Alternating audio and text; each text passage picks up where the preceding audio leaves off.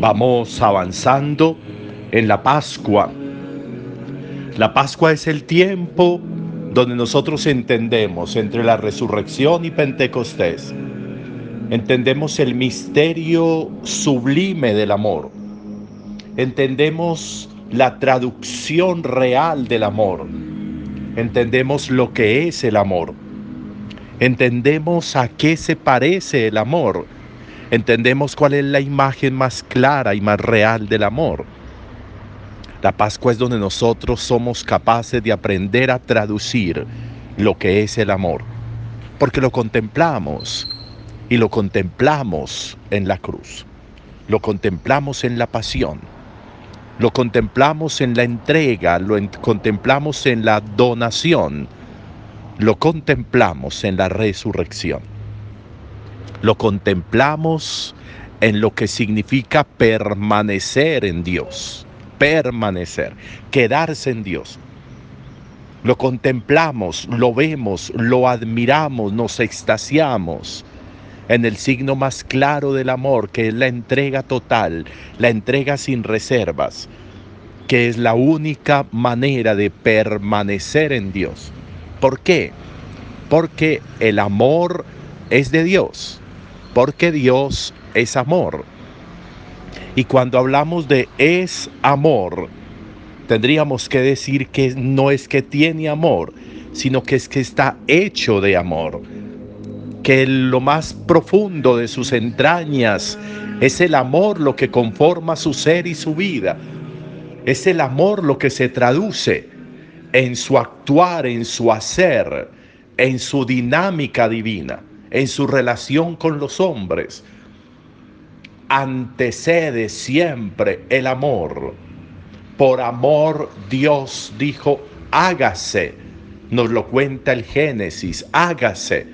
Y todo lo que era caos, desorden, oscuridad, tinieblas, se transformó. Se transformó por el amor que dijo, hágase.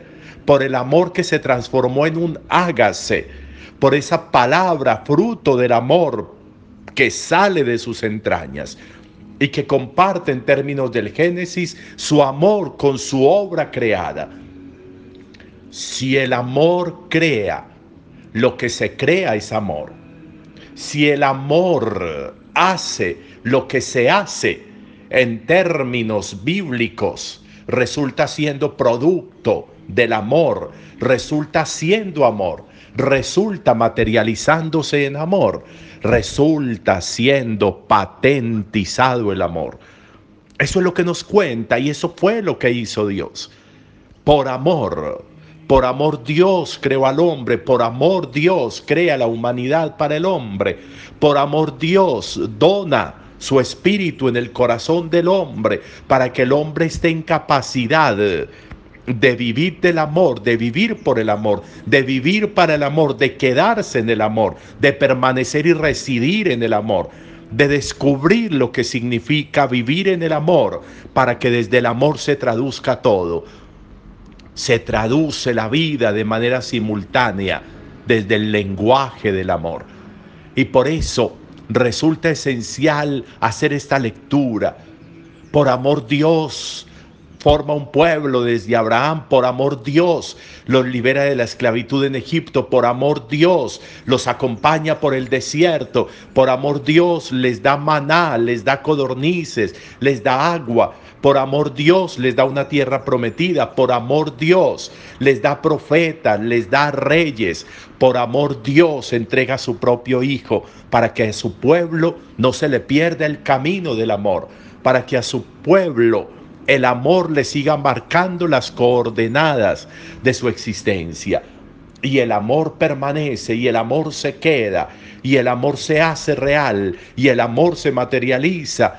Y lo mejor es que podemos participar del amor de Dios, participar del amor de Dios. Si Dios es amor y Dios está en mí, el amor habita en mí, el amor reside en mí y el amor es capaz de cosas grandísimas como la creación.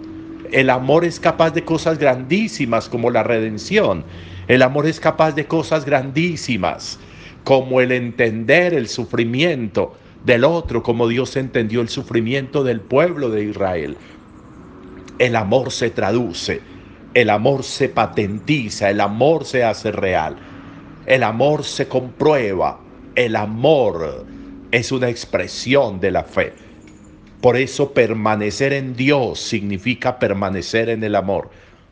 Por eso cuando en nosotros hay muestras de poco amor, tendríamos que decir que es que de pronto es que estamos muy lejos de Dios, muy distante de Dios. Cuando el lenguaje nuestro es el lenguaje de la opresión, del grito, del dolor, del daño, de la ofensa, de la esclavitud, entonces significa que no hay amor en nosotros. Y si no hay amor es que Dios no está en nosotros.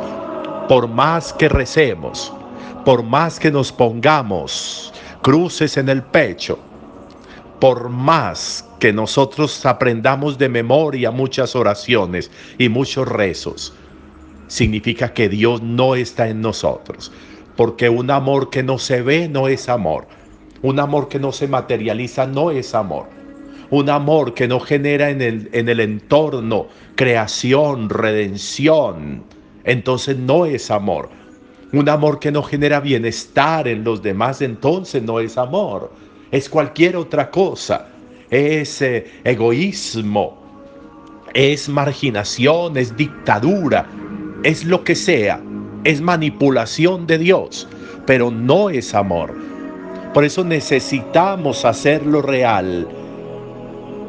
Miren qué tan importante. Vemos un signo, un signo claro cuando Cornelio dice la primera lectura de hoy, ve a Pedro, va a ponerse a sus pies, a tirarse a sus pies, a arrodillarse ante él. Y Pedro lo levanta y le dice, no, soy un hombre como tú. ¿Qué es eso? Amor. Eso es amor. Reconocer, reconocer en el otro la realidad nuestra, reconocer en el otro la vida nuestra, reconocer en el otro al Dios que está en nosotros. Eso, eso es amor un amor que perdona, un amor que levanta, un amor que redime, un amor que acompaña, un amor que sonríe, un amor que ayuda, un amor que genera entorno de plenitud, que genera alegría alrededor, un amor que clarifica la vida. Así es el amor de Dios, así es Dios. Por eso necesitamos permanecer en Dios. ¿Qué estoy haciendo yo para permanecer en Dios? ¿Qué estoy haciendo yo para permanecer en el amor? ¿Qué estoy haciendo yo para quedarme en el amor? ¿Qué estoy haciendo yo para que Dios en mí y yo en Dios, la vida se traduzca en amor, la vida se traduzca y adquiera tonos, tintes, expresiones, materializaciones reales del amor, reales, no inventadas, no ficticias, no manipuladas. El amor libre, el amor grande, el amor enorme, el amor que eleva, el amor que llena de luz, de vida, de aire la existencia. Ese es el amor, un amor liberador, un amor que revela al Dios que está en nosotros, un amor como el de Jesús que es capaz del sacrificio por la vida, por la presencia de Dios. Amar a Dios, amar a Dios pero amar a Dios porque Él nos amó primero. Hoy es domingo y el domingo nosotros ponemos la mirada en Jesús, en Jesús que fue resucitado y que antes fue crucificado por amor, por entrega, por donación. ¿Cómo estamos nosotros? cómo se nota que Dios está en nosotros, cómo se ve el amor, cómo se traduce a través de mi vida el amor, el amor real, el amor transformador, el amor en mí y el amor en el otro, el amor que es capaz, como hace Jesús de manera tan especial, no de reclamar amor para Él, sino de pedir que se amen como Él los ama. Que hoy sea un día muy especial para vivir del amor de Dios y para pedirle a Dios que jamás nos alejemos de ese amor para que podamos ser capaces de amar. Hoy es un buen día, pues entonces vamos a aprovecharlo y a disfrutarlo. Feliz día, al mediodía si Dios quiere, nos encontramos en la Eucaristía para que celebremos. Buen día para todos, feliz domingo.